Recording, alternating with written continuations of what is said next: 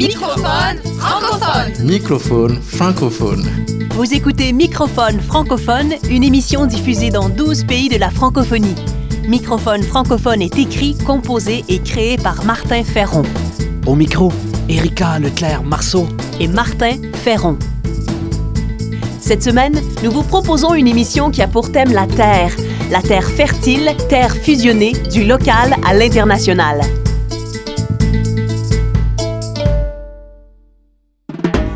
Remusicaliser le monde. Création, sens, travail social, intendance, nature. Par Martin Ferron. Pour débuter cette émission, nous vous proposons une visite chez un potier à Roussillon, en Rhône-Alpes, en France. Il s'appelle Jean-Jacques Dubernard et tous les jours, il travaille la terre dans son atelier qui a 200 ans. Alors. Donc là, je prépare de l'argile en fait. Donc la préparation de l'argile, c'est hyper important. Donc une fois que j'ai préparé une balle d'argile, je m'installe sur le tour et je vais faire un pichet en fait. C'est un tour qui a 200 ans et qui est, on va pas dire manuel, mais pied duel.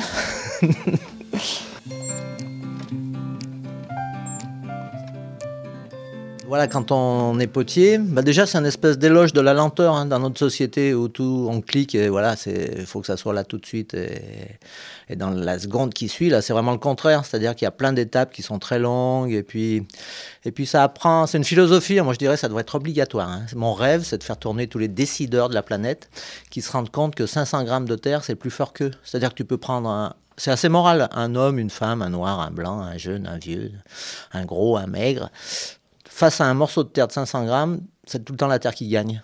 Le 500 grammes de terre, ça va te faire bouger, tu n'arrives pas, t'arrives pas à la centrer, tu n'arrives pas à creuser, tu n'arrives à rien en fait. hein. Et c'est normal, c'est ce qu'il y a de bien d'ailleurs, que, tout le monde rate en fait. Et puis en plus, ça apprend que rater, c'est pas grave. Au contraire, c'est même comme ça que tu apprends. Il y en a que 5 gestes à apprendre. hein. Donc le premier, c'est de centrer.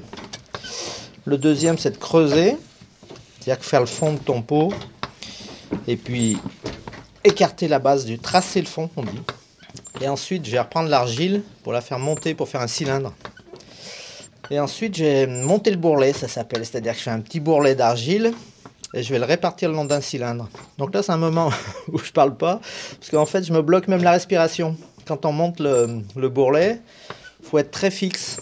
Et le tour, c'est pareil, ça paraît tellement simple quand on voit faire quelqu'un qui s'est tourné, qu'on se dit, bah, je vais mettre les mains sur la terre, puis ça va se passer tout seul. Et en fait, c'est vraiment le contraire. Je suis allé en Corée, par exemple, les gamins euh, en maternelle, ils ont un petit tour électrique et ils tournent des petits bouts de terre. Et je pense que c'est vraiment très éducatif. Parce que justement, ils ratent, ils recommencent, ils se découragent pas. Et puis c'est vraiment une philosophie, voilà. Donc faut, euh, potier philosophe, c'est euh, un bon duo.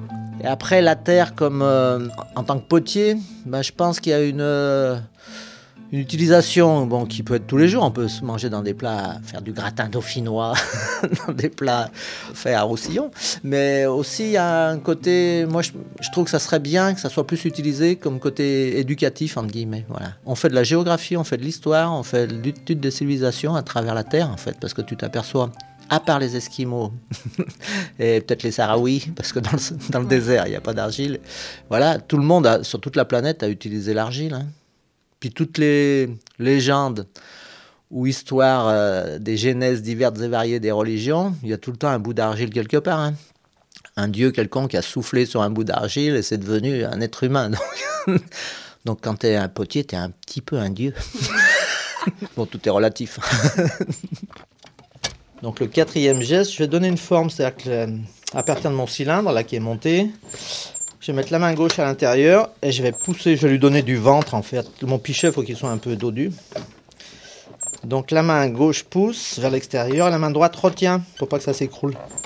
Et le cinquième geste, puisque j'ai dit qu'il y avait cinq gestes, ça va être de finir la lèvre du pot. La lèvre, c'est la partie du haut du pot.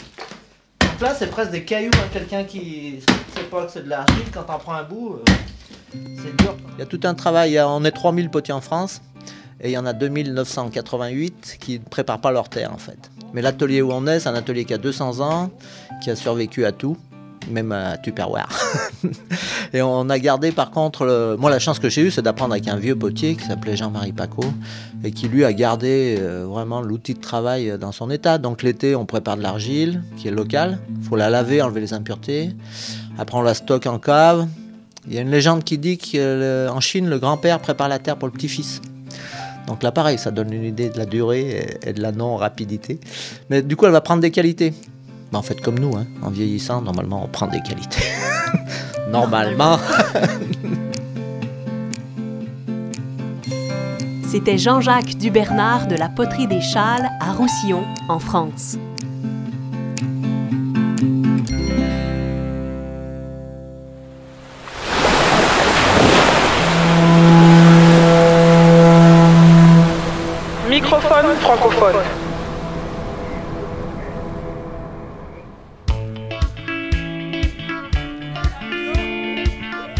Jenny Salgado est née au Québec de parents haïtiens.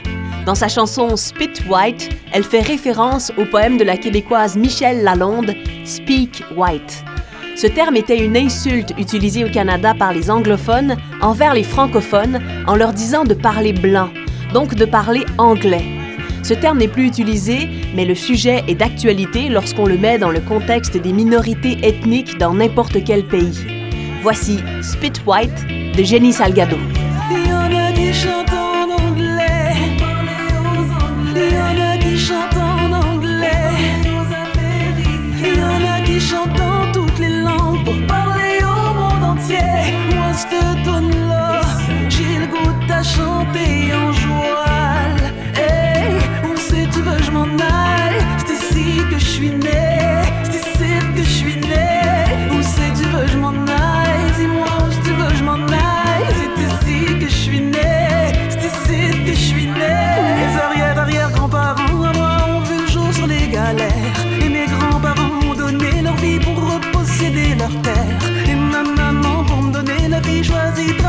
la mer. Elle m'a dit chérie, l'amour sera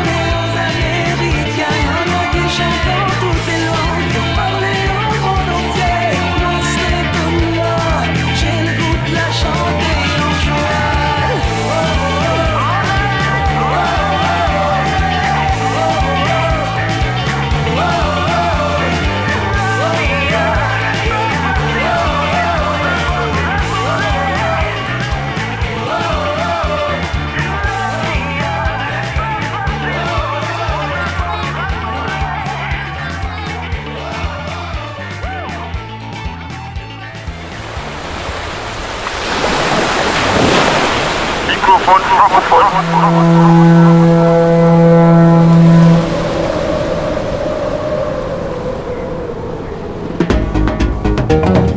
Peu de gens en parlent.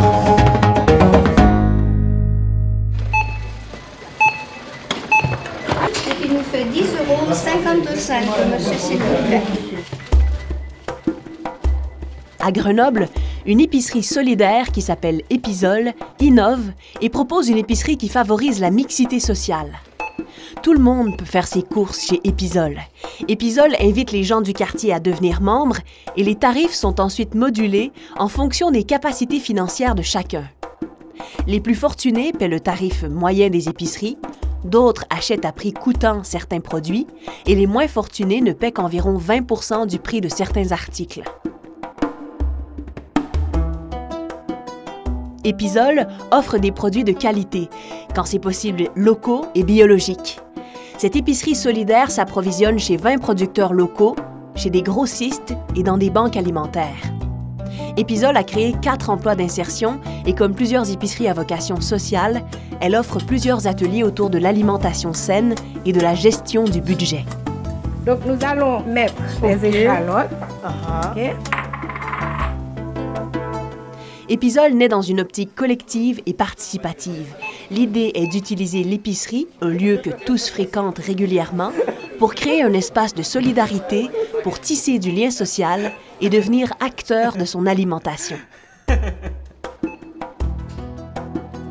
La participation des usagers est essentielle. Ce sont eux qui évalueront les besoins et qui trouveront les stratégies pour y répondre.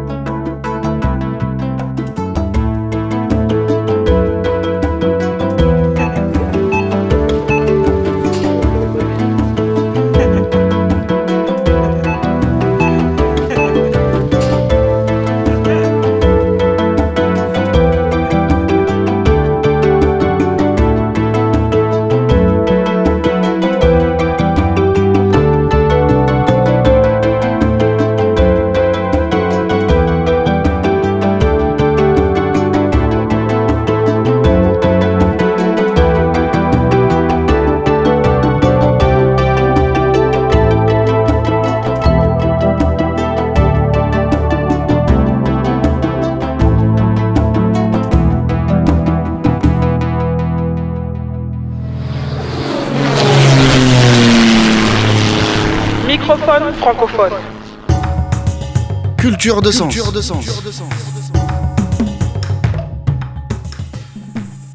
Angèle Etundi Essamba est une artiste née au Cameroun. Elle travaille sur la représentation de la femme noire, emblème de dépassement, femme terre-mère et image magnifiant tous les contrastes et les harmonies. Une de ses expositions s'appelle Femmes sur l'eau. On y voit des femmes de Ganvier au Bénin, un village lacustre, un écosystème fragile surnommé la Venise de l'Afrique.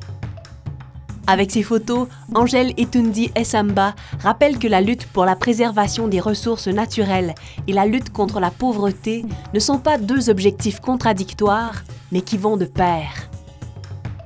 Angèle Etundi Essamba a créé une fondation pour les filles de la rue au Cameroun. La photographe est aussi auteure. La poésie, la danse et le théâtre complètent son œuvre photographique dans le sens d'une logique qui cherche une unité dans la création. Voici son poème Femme d'Afrique. Donne-moi assez de temps pour trouver le chemin qui mène jusqu'à toi. Source, racine, mère terre. Terre fertile, terre promise qui renferme d'infinis mystères. Femme noire, parle-moi de toi. Et des larmes versées seules dans le silence, doux et amer. Parle-moi des colères étouffées, des sueurs de rage. Raconte-toi. Toi qui es sourire et bonheur. Toi qui es fière d'être femme d'Afrique. Mère courage. Courage encore et toujours tout au long de ton parcours. Parcours de femme, d'épouse, de mère. Mère amour, amas de force, exquise beauté. J'aime tes mouvements à travers lesquels tu deviens monument. Monument de la terre. Laisse être un moi pour un toi. Toi, ne t'en vas pas.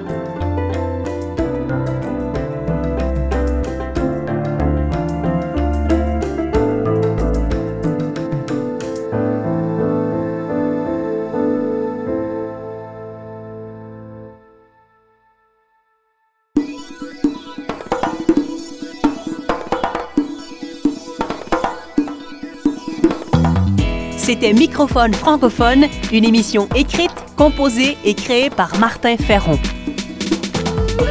Merci aux productions SEM, à la région Auvergne-Rhône-Alpes et à la Fondation Beati pour leur soutien financier. Microphone francophone. Francophone.